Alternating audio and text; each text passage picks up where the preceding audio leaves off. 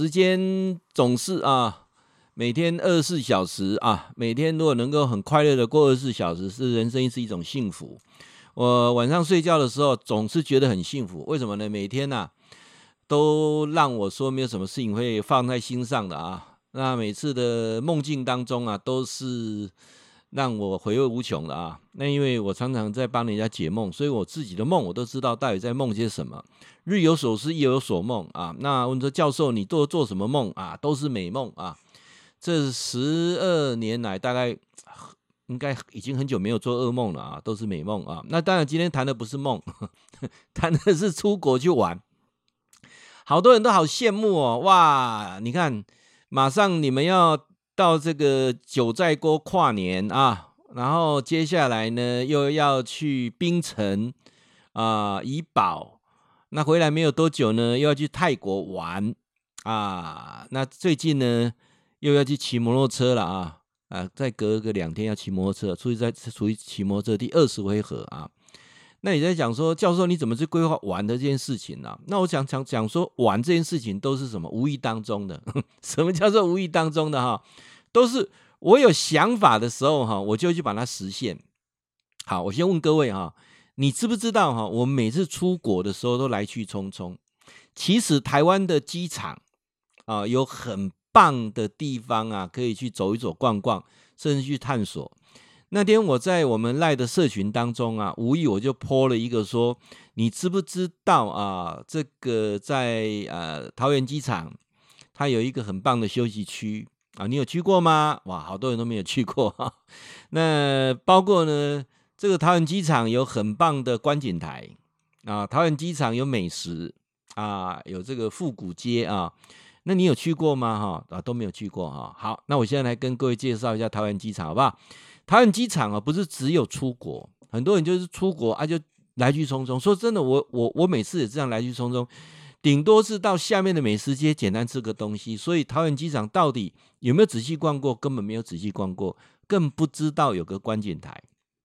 所以呢，我今天要跟各位来介绍桃园机场的观景台，在第二航厦啊，那你也可以坐这个捷运，那，也可以把车子停在第二航厦，然后呢，从兆丰银行那个柜台前面搭电梯哈，可以直接到三楼的出境大厅啊，三楼的出境大厅，再从。二十号柜台前坐手扶梯啊，要坐到五楼啊的南侧有个商场啊，不是不是那个 男生厕所呢，是南边的南南侧有个商场啊，上楼就会看到观景台的入口了啊。这个呃，我想问一下也可以了哈，记住哈，二十号柜台前面搭手扶梯啊，到五楼靠南侧的。有一个商场，一上楼就看到观景台的入口啊，安安利啥意思啊？那其实很很容易找了啊，因为现在越越多人越知道说那个观景台可以去去看哦。那当然有很多人在在那个进进出出出出啊出境入境啊。那今天不谈出境入境，就是单纯的哈到观景台去看飞机啊。如果天气棒的时候，哇，那个那个。比你在那个停机坪那边赶快拍一下，或者是隔着那个候机室在拍啊，那个强多了哈。到了五楼啊，右手边啊就是观景台了啊，你会看到好多人拿着那个那个照相机哈在那边拍照。那整个地方哈，呃，视野很好啊，视野很好啊，大家会呃最近的距离大概离飞机大概就二十多公尺啊，好像。可以摸得到飞机的感觉啊，真的太值得去看了哈！所以我这样讲的时候，大家就觉得啊，原原来有个观景台这么棒哦，都不知道上面还很多地方可以拍照啊啊！尤其你去感受那个飞机起飞的时候，这样，那个那那个起来那个震撼度，真的是啊，不是用嘴巴可以讲的，你要去感受哦才会知道啊。那这个呢是呃，我我们到第二机场啊。桃园机场第二机场的这个第二航厦啊，的一个观景台，我觉得很值得去走一走啊。而且以桃园机场飞机起降的频率之高哦，哦，你底下诶，十五分钟你的真正看个足痛的哈，没讲怎么口口蛋了啊。那尤其现在疫情解封之后，那飞机更多了啊，所以你会看到各国的飞机都会看得到，这么近的距离哈，好像手摸得到的感觉。你俩传音那近哈。哦，孩子会很兴奋啊。然后再来呢，它有一个这个呃观景台的一个休息区啊，它里面是商店啊。那这个商店呢，你可以去走一走啊。它整个是那种呃台湾时宝岛时代村那种感觉啦。后面的等下意思啊，那个宝岛时代村宝岛时代就已经拆掉了，就是宝岛时代村那种感觉啊。那里面很复古啊，那有些卖伴手礼的，有些卖美食的啊。那包括什么像太阳饼啦、哈凤梨酥啦、哈，那吃的有呃最特别一个是卖卤肉饭的啊，你们可以可以去吃看看啊。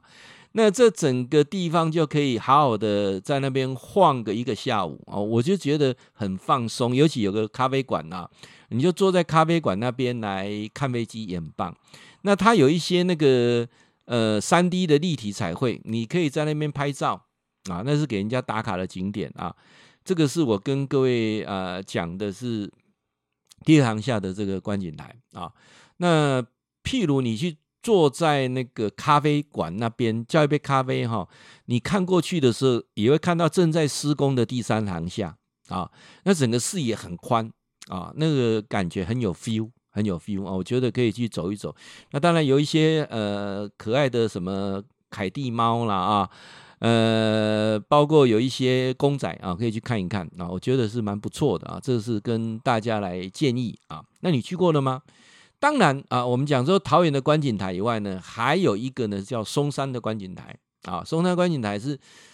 呃，约会很棒的一个地方啊，约很棒的地方。那当然，现在绕到那个呃河滨路那边，呃，我不知道那边现在还可不可以。那边看飞机起降是啊非常贴近的啊。那我现在松山机场上面的观景台呢，它是呃就不跟桃园机场观景台是有点不大一样的。它的整个感觉就没有像呃松山啊、呃、桃园机场那么大。可是你看着那个基隆河还有。啊，包括整个呃台北盆地啊，对的，前面那个应该是大屯山吧啊，那整个那个感受是不一样的。我我觉得这两个是完全不一样的哈，叫基隆河，然后你这样看过去的时候啊，呃，滨江滨江街了。我说滨江街以前我在读书的时候，我们就会去骑摩托车到滨江街那边的那个飞机呃跑道的前面那边哦，看飞机起降，那也是一种很特别的感受啊。那当然，你就可以呃去松山机场的观景台。那松山机场观景台就更简单了，你只要绿线的捷运坐到松山机场站一出来，它旁边就有个自工的服务台，就跟你讲说怎么上三楼的观景台啊，可以直接上三楼观景台。那当然，它从一楼要上去，整个就是彩绘电梯啊，就是你会觉得说它啊虽然不大，但是就觉得说很有趣啊。那三楼的观景台呢，室内还有这个飞机模型啊，飞机模型。如果你是很喜欢模型的啊，去走走逛逛也很棒。那三楼的观景台它属于那种半露天式的啊，半露天式的。那你可以在那边台北国际航空站那边打卡啊，尤其呃，我觉得啦哈，就是去那边也蛮疗愈的啊。那那个那个感觉，走一走，然后看看飞机，看看山，看看基隆河。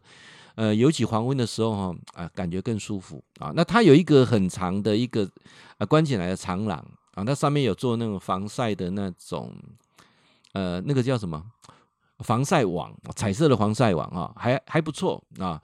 那尤其现在如果说过了夏天之后去，也不会那么热啊。这个我就觉得，呃，天气好的时候，你你整个看过去看到大直。啊，那包括那个圆山饭店啊等等都看得到，呃，另外一边可以看到观观音山啊，它整个台北盆地都看到了啊，我觉得是很值得一一游的啊。那如果有兴趣啊，大家可以去走一走、逛一逛，那也相当不错。好，那我想说，是不是早一天哦来做一个快闪活动啊？我们在像桃园的高铁站集合，然后大家一起坐呃机场捷运，然后到。呃，我们呃桃园的机场啊，去观景台看飞机，然后再坐捷运到松山的机场观景台看飞机，然后再去台北吃吃小吃啊。呃，之前差不多四十年了哈，松江路有有行天宫对面有一家火锅店啊，四十年前去吃过。那前阵子又去去吃哈，我觉得就吃不。吃不回以前那个味道呢。我也不知道为什么，我不知道，呃，各位可不可以留言告诉我说，为什么我四十年前去吃这家火锅店的时候，那那个感觉跟四十年后那时候还在读书啊，四年四十年后再吃这家火锅店啊，一样这家火锅店，但是那个感觉吃不回来啊，这是真的叫青春岁月不在啊。好，来，那如果有兴趣啊，跟教授一起同游的哈，可以呃注意一下教授的讯息，好不好？来，阿我讲要同游，当时要同游，啊，告诉你讲同游，你嘛讲一讲，好不？这样好不好？十二月十八，礼拜一啊，十二月十八礼拜一，我我来测试一下啦，看看有多少人啊有兴趣啊。那因为我觉得在桃园，呃，高铁站应该是南北里的龙和的龙和的集合了啊。桃园高铁站碰面，好吧？桃园高铁站应该有个 seven 吧？啊，桃园高铁站高铁站 seven。门口碰面啊！十二月十八号礼拜一早上九，呃，早上十点好了啊，不用太早，十点，早上十点。如果你有兴趣啊，跟教授一起去逛一下桃园机场的观景台，然后再去松山机场的观景台，然后去台北吃小吃的啊，就是台北台北一日游啦啊，一日游啊，桃园台北一日游。十二月十八号是礼拜一。啊，当然，如果你有排休的，你就能排休；如果你是已经半退休的，像我这样半退休的，那就更简单了哈。阿伯纠结啊，提供朋友纠结高铁这类啊，我们到桃园的高铁站 Seven 前面碰面，然后呢，我们坐捷运到这个桃园机场去做一日游，那松山机场一日游，好不好？我看看有多少人，好不好？这个快闪啊，不用报名啊，不需要报名啊，呃。有缘就会碰面，因为我之前上次那个骑机车，呃，我们去米粉节跟去那个竹塘看台湾味的那个歌舞歌歌舞表演的那一次哦，我就有点感伤了啊，报名了一堆了啊，公公快闪你嘛，今天快闪，这个我我们要出发了，打电话联络他忘记了啊，这一大堆哈，我我我干嘛讲搞别人搞几关系呀哦。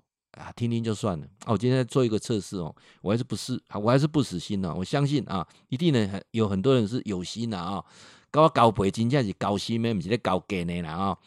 在二月十八啊，在二月十八礼拜下昼十点啊，在桃园高铁站 seven 前面碰面啊。教授啊，你唔好到时公共戏下没啦，我唔是这种人啊，我我。哎，除非有什么重大事情发生，不然我一定会去，好不好？那我们也不用讲不见不散了，好不好？有你在意的，我们就会碰面；不在意的，听一听你会忘记。你再怎么在意也会忘记啊，不是这样子吗？啊，好，来，那呃还有什么问题要问的呢？我来看一下啊啊，有一个有一个啊，来，各位好朋友呢，呃，有我们有粉丝啊在问教授另外一个问题啊，另外一个什么问题呢？就是问这个西藏旅游的事啊，西藏旅游的事，呃，西藏旅游的事情啊，我来跟大家做一个说明，好不好？因为很多人在问西藏这件事情啊，这个西藏啊，有人说一辈子一定要去过一次，什么时候去去西藏呢？我记得在二零一九年的时候，我们呃去了那个丽江啊，香格里拉。回来的时候，我们就一群人就觉得说：“哎呀，真的西藏要去去走一趟。”那就开始啊规划，三月份要去西藏啊，三月份要去西藏。结果呢，从丽江回来呀、啊，没有多久啊，就疫情就爆发了。那那时候我们从大陆回来已经啊很紧张了啊。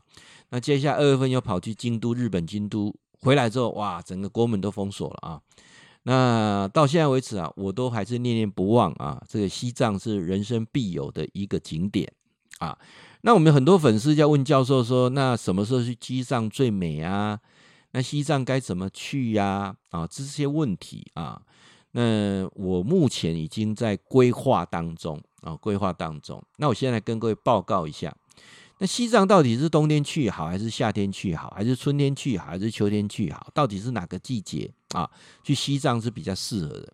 那我先跟各位报告一下啊，西藏的位置。”它的纬度哈，大概北纬三十度左右，也就是有几个都市啊，都是跟它同纬度的，像成都啦，像武汉啦，像上海啦，像开罗啦，像休斯顿啦啊，这些都是在同一条纬度上的但是西藏的高度有三千公尺啊，所以相对在夏天的过程当中啊，它的温度啊，在一般你说成都啦、武汉啦、上海拢超三十五度、四十度啊，但是你在西藏的时候还是可以维持大概二十五度啊，所以夏天的时候呢，西藏是太多人了，尤其现在内地的人呢、他们本本地人哦，大陆的本地人。这个旅游到西藏，就像我们到那个那个清境去一样哦，哎，足济人的啦。尤其哦，你来讲天气加冷，寒冷天气加冷时，这个拉萨的温度还不到零度哦，啊，甚至还可以维持到十度左右啊。所以，呃，拉萨已经热闹到那种快不夜城了啊。所以我我我常来讲说，我们到拉萨去，到西藏去，呃，现在已经是。人满为患啊，人满为患，因为夏天我都不鼓励，因为夏天就是西藏的旺季啊，所以去西藏的人一堆啊。那当然呢，有些人冬天的时候呢，往日喀则走啊，日喀则可以享受冬天的太阳啊。所以呃，目前来讲啊，不管是西藏啦、日喀则啦，哎，这个人还是很多啊。那当然，我们在讲说去的时候尽量避免。雨季嘛啊，可是啊，西藏你就不用担心雨季的问题。它每年的六月到九月啊是西藏的雨季，也就是一年百分之九十的雨啊都会下在这几个月啊，这四个月哦，六月到九月啊，尤其七月八月暑假更为集中。嗯，那告诉你的公安的雨季，那为什么还是旺季呢？诶，因为啊，西藏啊这边下雨都是晚上下雨，晚上下雨，所以为什么我讲说，既然是雨季。啊、那为什么人又多？除了它的凉爽以外，因为一般现在内地的温度都四十度哦，所以说呃，到了这个夏天大概冻没掉，走起来西藏哇，较凉诶，温度差不多二十度啊啊，就免吹冷气，再加上啊，它下雨是集中在晚上下，所以相对湿度也高一点，也不会那么难受啊。然后呢，氧气量也会变得比较高啊，所以这变成怎样？在雨季这个期间，六到九月时是旺季啊，旺季，而且呃很多这个都长绿芽了啊，所以很多人就会集中在这个六到九月份去啊。那到了十月开始到四月份称为干季，就是不下雨了啊，也称为风季啊，风特别大，吹开凉凉，所以这段期间是淡季，所以会去啊这个西藏玩的。如果是大概呃十月到四月称为淡季啊，但相对的哈，我我们我们可以来讲说，那十月到四月就没有人去吗？也不见得啊，人少人少的好处啊，看的景观不一样。就像啊，我说九寨沟，我说张家界，我说黄山啊，你去一年四季看的景都不一样啊，所以这个每个地方哦，像西藏也是也是类似如此的啊。啊，因为哈，你在呃这个过程当中，它的天气变化都很快，春夏秋冬它的变异都很快，所以你看他们说那个藏民啊，藏袍啊，藏一下 pH 半，那 pH 半的下未烧未热啦，这看过方便呢。哦，啊无安尼有当下，那么那么一定那么热，那么落雨，那么就落雪啊。所以呢，去西藏最好的方穿法还是洋葱式的穿穿法啊，穿法。那六到九月也刚好是遇到暑假了啊，这个。所以很多人呢就会放假去玩，尤其学生，他们很多现在自驾游的啦、自助游的啦，哦，卖东西啊，连开 T 别的开个西藏去啊。所以现在来讲，西藏到底呃什么时候去玩？啊，加上他的很多的门票，布达拉宫的门票、大昭寺的门票都要预约排队哦，包括呢去什么珠峰大本营那个纪念碑那边，人拢足多哦。包括你讲去那个湖畔要该遐牛遐羊啊翕相，嘛是爱排队啦啊、所以听到这里讲到说，那西藏什么时候去呢？哦，尤其像我们现在内地的游客的消费力也是很惊人啊、你不要认为说已经慢慢就看就怕开，你知道吗？啊，那去的时间呃，应该这么说哈、我我提出两个点是可以考虑的，譬如他们的十月年假过后。大体上，西藏就很快的进入淡季了。这时候你去还不会太冷啊，秋天的景色都还看得到。所以十月下旬十一月去走西藏，我认为是可行的啊，我认为是可行的啊，所以这个时间点是可以考虑的啊。那另外一个时间点呢，就是呃，譬如说三月份啊，三月份，三月份正好都要亏春料了啊，艾春呃，冬天已经过了大部分了啊，三月到五月这段时间也是很棒的，但是五月你要避开这五一他们的劳动节啊，那所以说如果是五月中旬啊，劳动节过后到六月上旬啊。呃，六月下旬之后有没有有没有个凯西出来去投啊？科完期末考一下，赶紧赶快了啊！应该也是不错的啊。所以我的建议点是这样子啊，就是如果你要去西藏玩，应该是十月中旬后到十一月啊，这是可以考虑的。那另外一个呢是五一劳动节之后啊，到六月上旬，或者呢是呃四月份。啊，四月份也都可以考虑啊，这个都比较淡季啊。那跟教授去玩的基本上都是淡季啊。那、呃、这样讲说，三月到四月它是有个比较特别去看灵芝，它的春天来了，这后面的白雪都还在啊，但是所有林间的野花都开了啊。那那个那个尴尬的就碎啊，你老公林芝一看这啊，撒回去，我觉得是很棒的啊。那包括说。呃，我们开始进入夏季的时候，那个湖，那个所谓的湖畔哈，通通融冰之后，整个是蓝的，这样加上天空啊的白云哦，哇，那相对称也是很漂亮。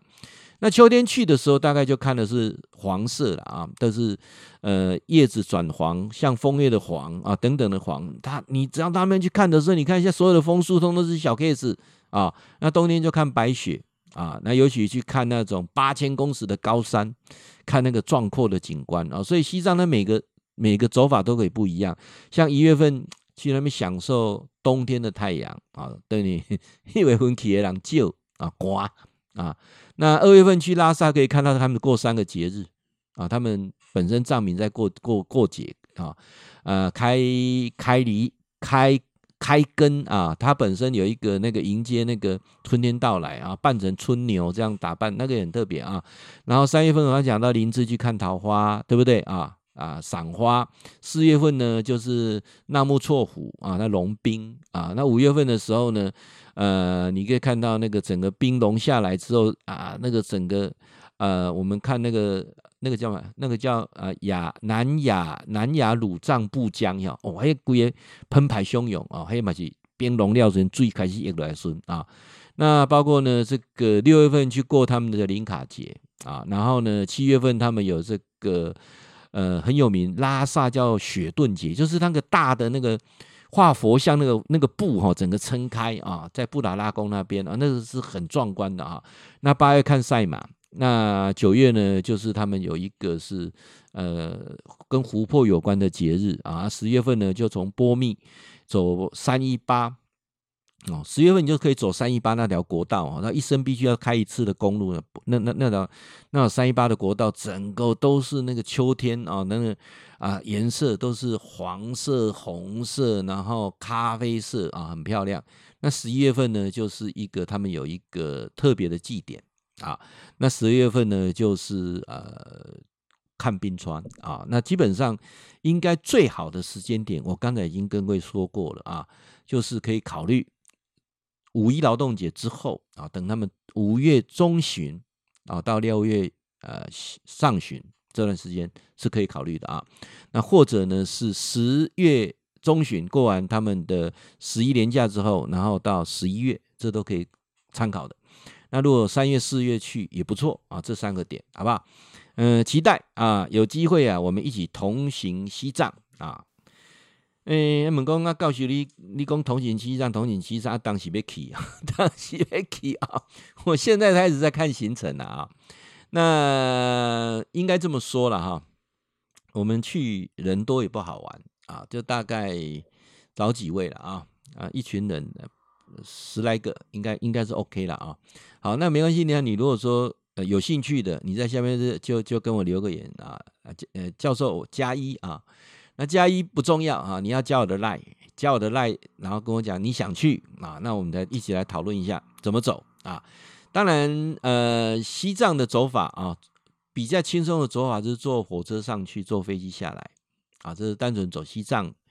啊，走比较深度的走法呢，也可以从这个稻城亚丁四姑娘山那边啊，慢慢的走上去啊，这叫川藏公路啊，就是刚才讲的三一八，然后再从川藏公路那边玩完之后，再走啊青藏公路下去啊，就是到青海去啊，这大体上是漫游的方式，这个整个这样抓起来大概二十天跑不掉啊。那很多人没办法请到二十天呐、啊，而且我觉得应该分开玩，也别不会比较不会那么累，所以可以考量一下，是不是飞机或者是火车啊，可以节省十天。那这样抓起来时间大概十二天、十三天，应该就可以完整的把西藏整个走完。啊，教授，那个费用大概多少钱？呃，我们如果吃住要好一点的话，大概一万块一天，所以应该在十二万左右啊。你要十三天十三班呐，十二天十二班，大概压力省了，盖盖省了啊。那对自己好一点呢、啊？我觉得一个观念是对自己好一点啊。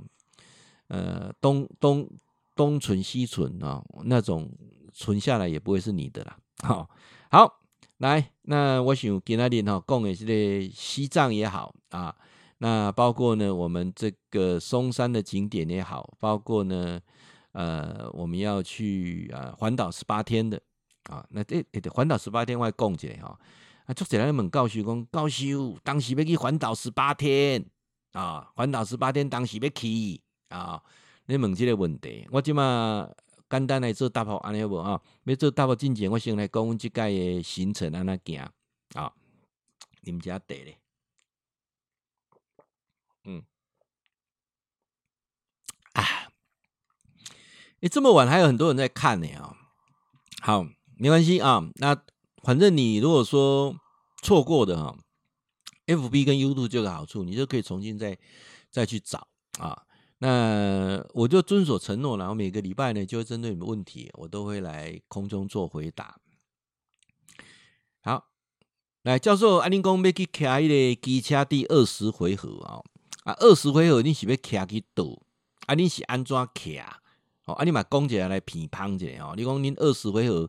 啊啊！你卡卡卡要卡去倒啊？那其实我跟各位讲，这二十回合哈，当初并没有二十回合哦。当初的二十回合，我是规划在明年的时候啊，再来一次环岛啊，二十天。我那时候讲环岛二十天，结果想想讲二十天跟十八天，十八天比较有象征意义，因为我们在标榜说骑摩托车让你回回复到十八岁嘛啊，青春岁月回复到十八岁，所以呢，应该是十八天。就够了啊，因为如果二十天有很多人请假上也不大容易啊，看贵熊嘛不大容易。那二十天有时候有些地方待太久了，所以呢，我就仔细去检测一下二零二一年我们第一次十八天环岛的行程，我发现拍的真不错嘞啊，所以我要稍微把它再变动一下。有时候我每一次出去环岛啊，都会住不同的城市，那这样来讲呢也比较好玩啊，所以说。我们会规划在明年度啊，二零二四年啊，二零二四年，我们来规划一次十八天的机车环岛啊，这一点很慎重，跟各位好朋友来宣布哈。呃，时间大概会在什么时候呢？我们大概规划在三月份、四月份这段期间啊，原则上应该会尽量规划在三月份啊，三月份的天气是算算不错的了啊。那三月份十八天机车环岛啊，那整个的细节我会把它规划出来啊。欢迎说你现在开始，应该在过一阵子，我就会把它很详细把它规划完啊。那你就可以考虑一下，要不要跟我们去做我们算是第二次的十八天的环岛。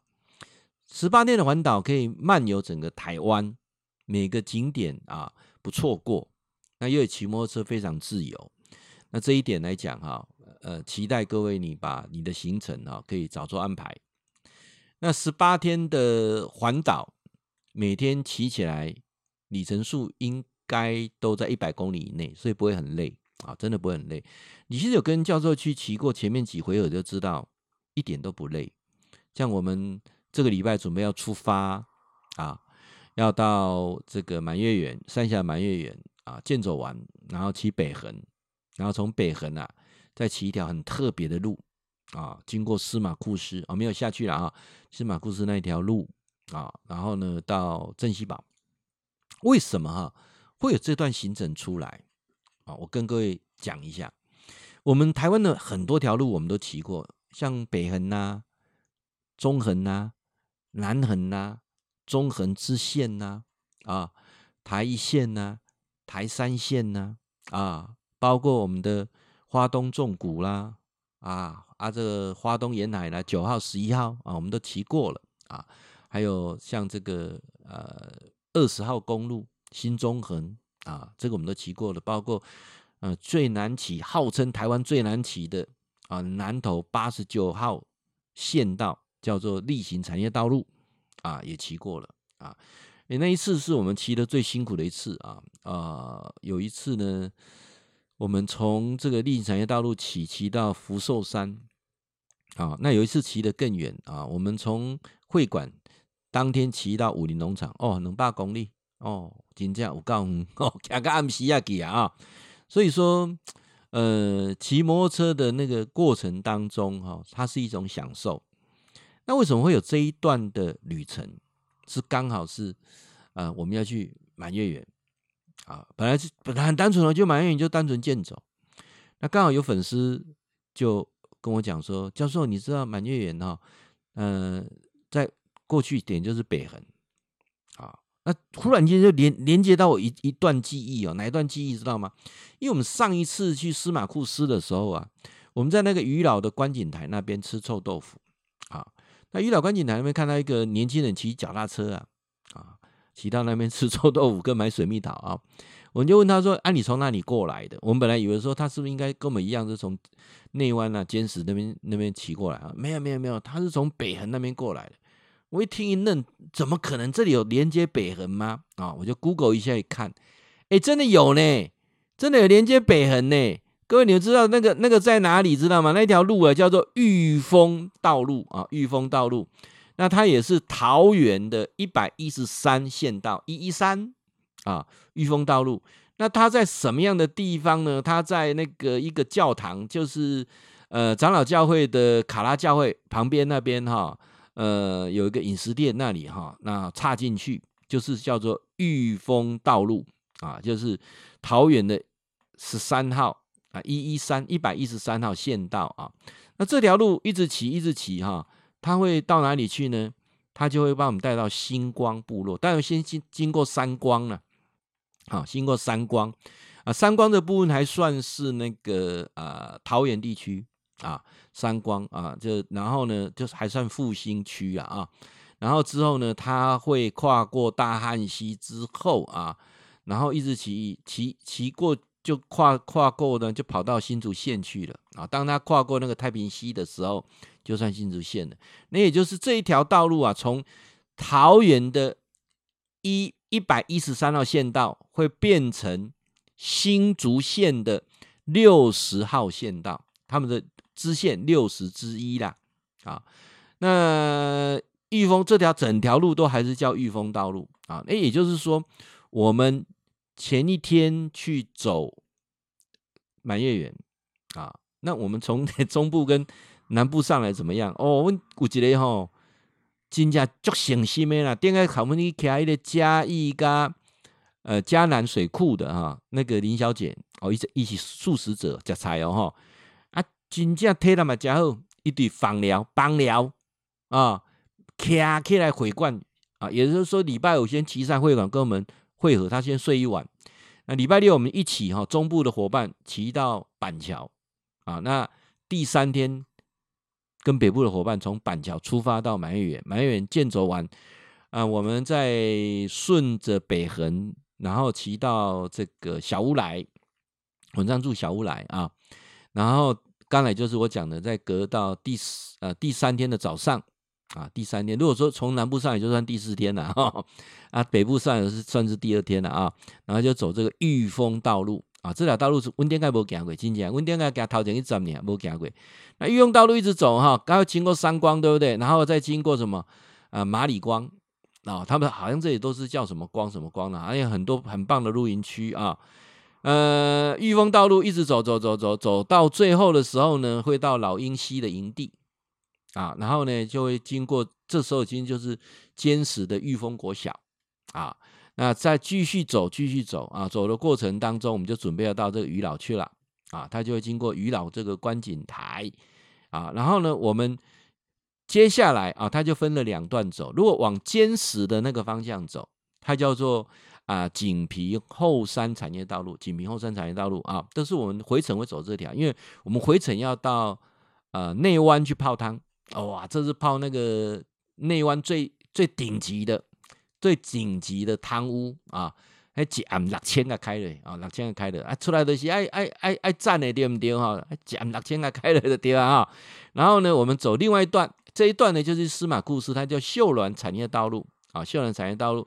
那秀兰产业道路呢，它会有几个点啊，譬如说我们呃走的过程当中，它有一个看什么军舰岩啊什么，对不对啊？这个地方啊是很多人都会来的啊。那当然，它这里很有名，叫做秀峦温泉。哦，这里叫温泉了啊，然后过秀兰大桥啊，然后呢，呃，军舰岩啊，就是很那个很有名，你可以去看一下军舰岩啊。那晚上呢，我们就住呃坚实的星光部落啊，星光部落，我们点开底下杯水蜜桃了啊，看一间那个民宿哦，哎，景观盖水，这个决定没多呀。那接下来这段路就叫星光道路了啊，就从原先的秀峦变成太钢。太钢再变成星光道路，星光道路啊，星光道路就是会到，呃，一边呢是可以往司马库斯走，那一边呢，我们就是到那个镇西堡啊，镇西堡最主要呢，呃，去走这个神木群啊，神木群，然后回程的时候呢，第二天啊，回程的时候呢，我们就会到这个内湾去泡温泉啊，大概就是这样，很，你听我讲就知道，我们的旅游是非常轻松的啊，啊，就轻松的那个行完了啊。有人咧问讲，诶、教授啊，啊，你安尼出来设计骑奥多迈吼，啊，你最最主要目的是要创啥啊？我跟你讲哦，我最主要目的是啥？出来咧找朋友啦，安怎找朋友？借由旅游的过程当中哦，每个人的性格哦，你大概就看到大半了。出来佚佗的是安尼啊，规定人安尼吼，诶，你会发现哦，那拍到的呢吼，那搞杂念的吼，然后搞计较的吼。机器人你嘛改不了，嘛改不起来，所以你就这种人，基本上我们就一次就好啊，一次就好。但是我发现我真的很幸运，跟我出游的人都是很 nice 的。像我们呃去走嘉南五大水库啊的这群朋友，大家那个赖的社群还不舍得解散哦，大家还在上面赖来赖去，好像有一点革命的情感啊。所以我想会不会用？足短一段话吼，跟你来做分享。要分享啥呢？讲哦，人生海海无话无无无足够的时间呐啊！不要做一些傻事。教授，你说人生不要做哪些傻事？人生哦，短短三万天，不要做一些傻事。人最大的错误就是用健康去换身外之物啊！人最大的悲哀就是用生命啊去换取个人的烦恼。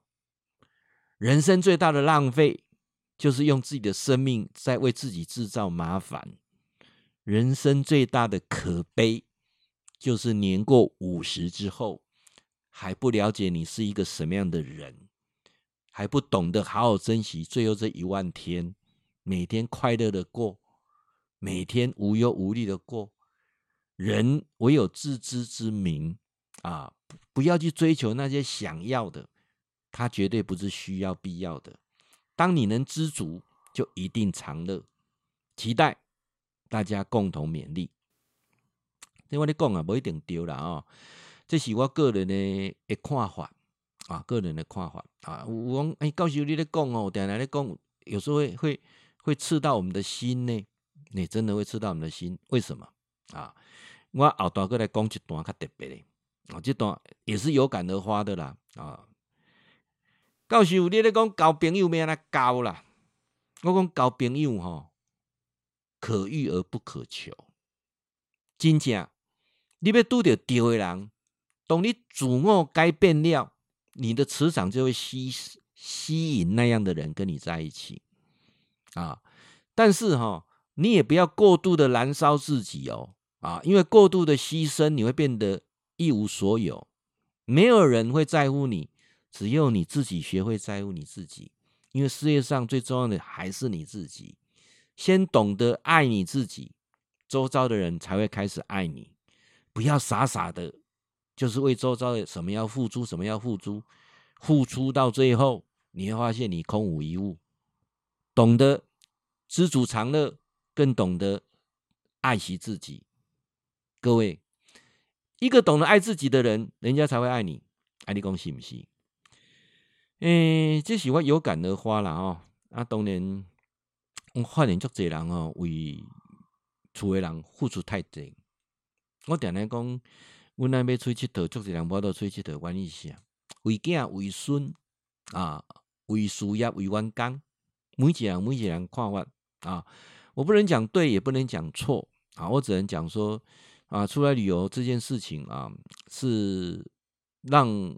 你自己可以身心放松的，你就要定期去做。其实我也看到周遭有很多人哦，很可惜。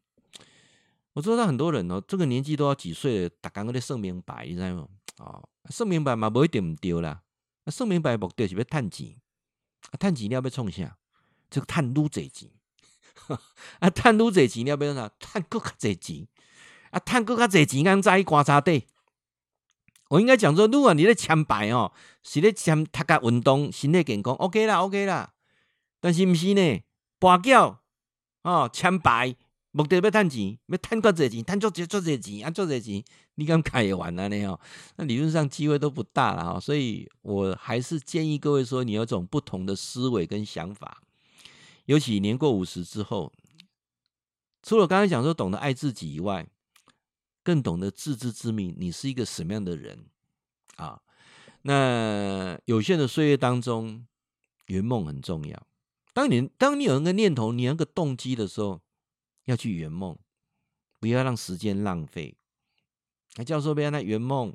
譬如我刚刚跟我讲环岛十八天哦，你有这冲动吗？然后这个冲动哈，诶，我你这段时间赶紧想想的哈，咱三月份要出发哦，啊，你准备好没？啊，你准备好未啊？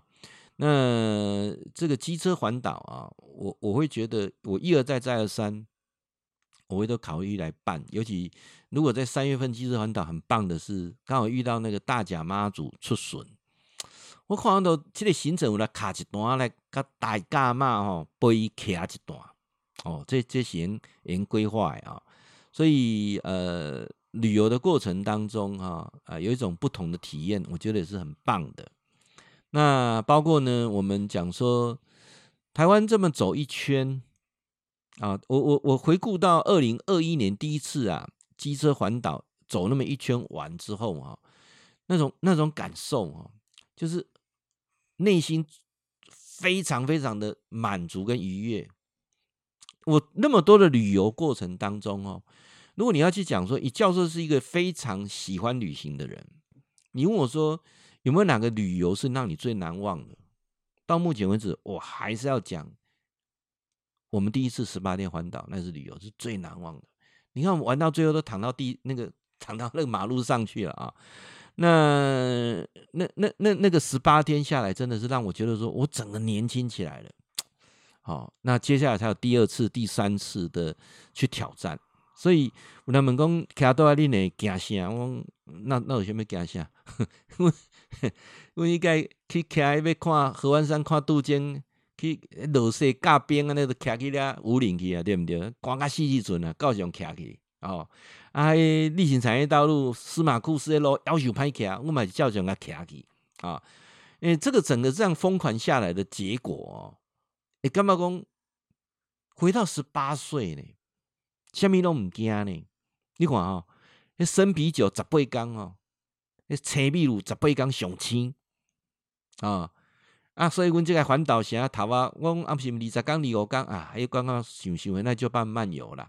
我这是有有有目的的环岛，十八天刚好是最恰当的。那十八这个数字也是回到十八岁，也是我们第一次环岛十八天那个。那个很强烈的感觉，又可以再找回来。那我这次的十八天的环岛之旅哈，我会安排走不同的路线。我们上次呢是走比较靠海边的啊，靠海边的。那三月份来讲，我可能会比较走靠山的。然后呢，呃，能够泡汤尽量泡汤啊，是不是可以利用这个三月份的天气还还蛮 nice 的、哦？我是不是可以利用这十八天哦，把台湾的汤汤啊全部泡透啊，包括泡到最后也到北投也去泡啊，哎，来那个阳明山啊，我们泡汤哈，可以让十八十八缸啊。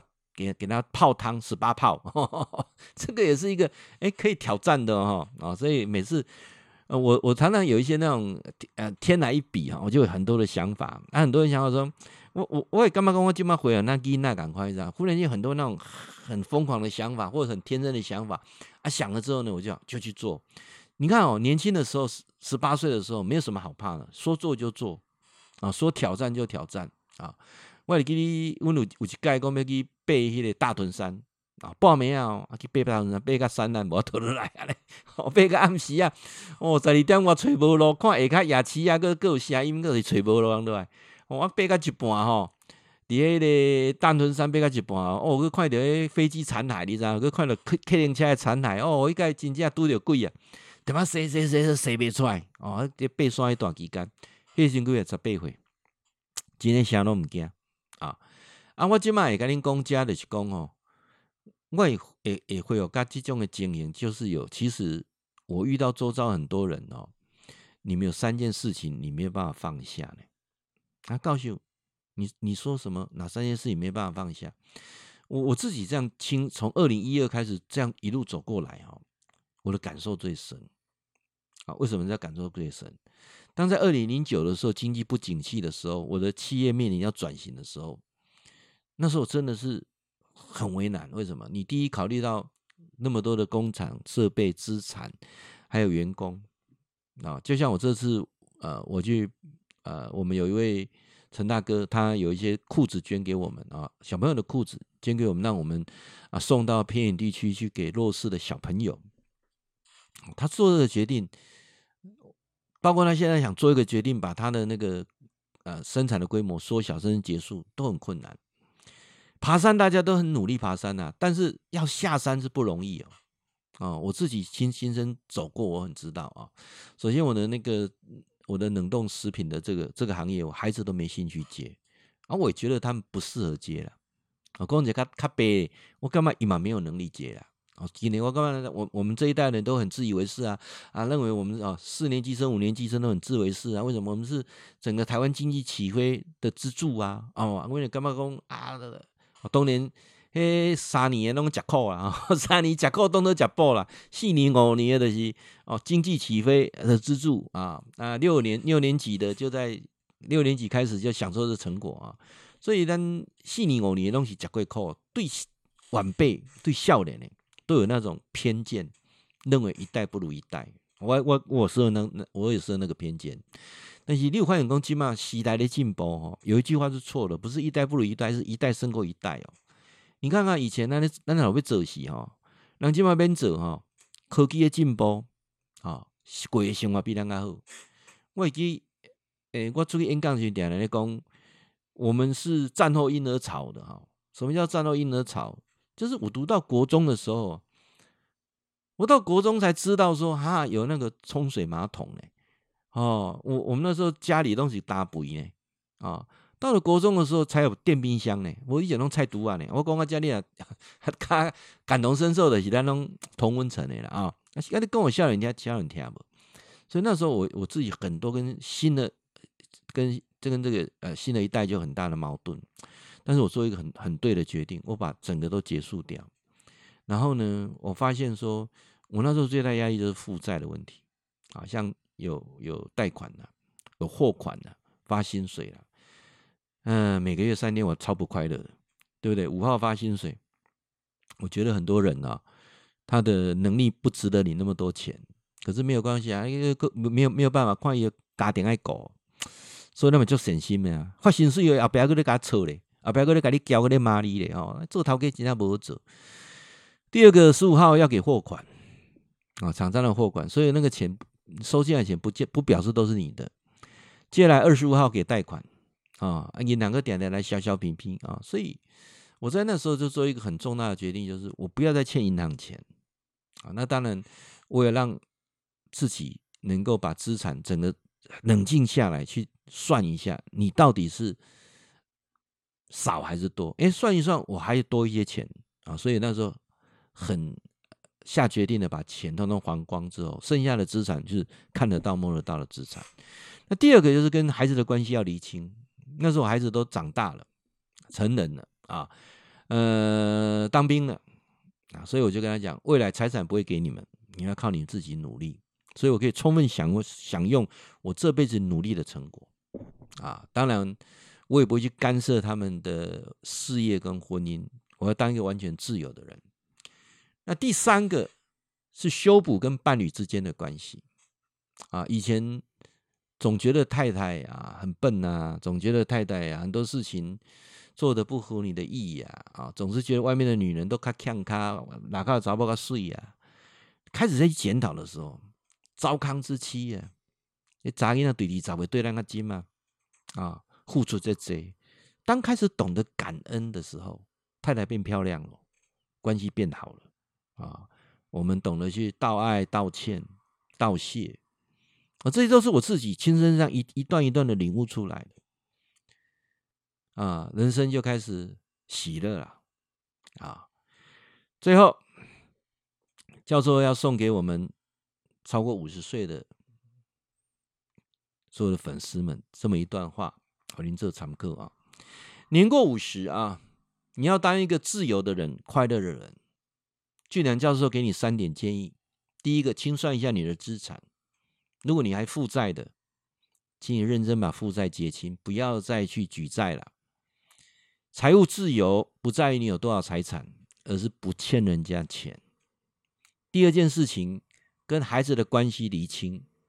孩子满十八岁了，他该独立，他该有权决定自己的人生。你慢慢搞潮还。最后一个，修补跟伴侣之间的关系，他会成为你的伴侣。累世的姻缘，注意去看，去感受他以前对你的付出，你就发现他越来越漂亮，越来越可爱。中间的过程当中，懂得道歉，懂得道谢，懂得道爱。五十岁过后，美满的人生即将开始。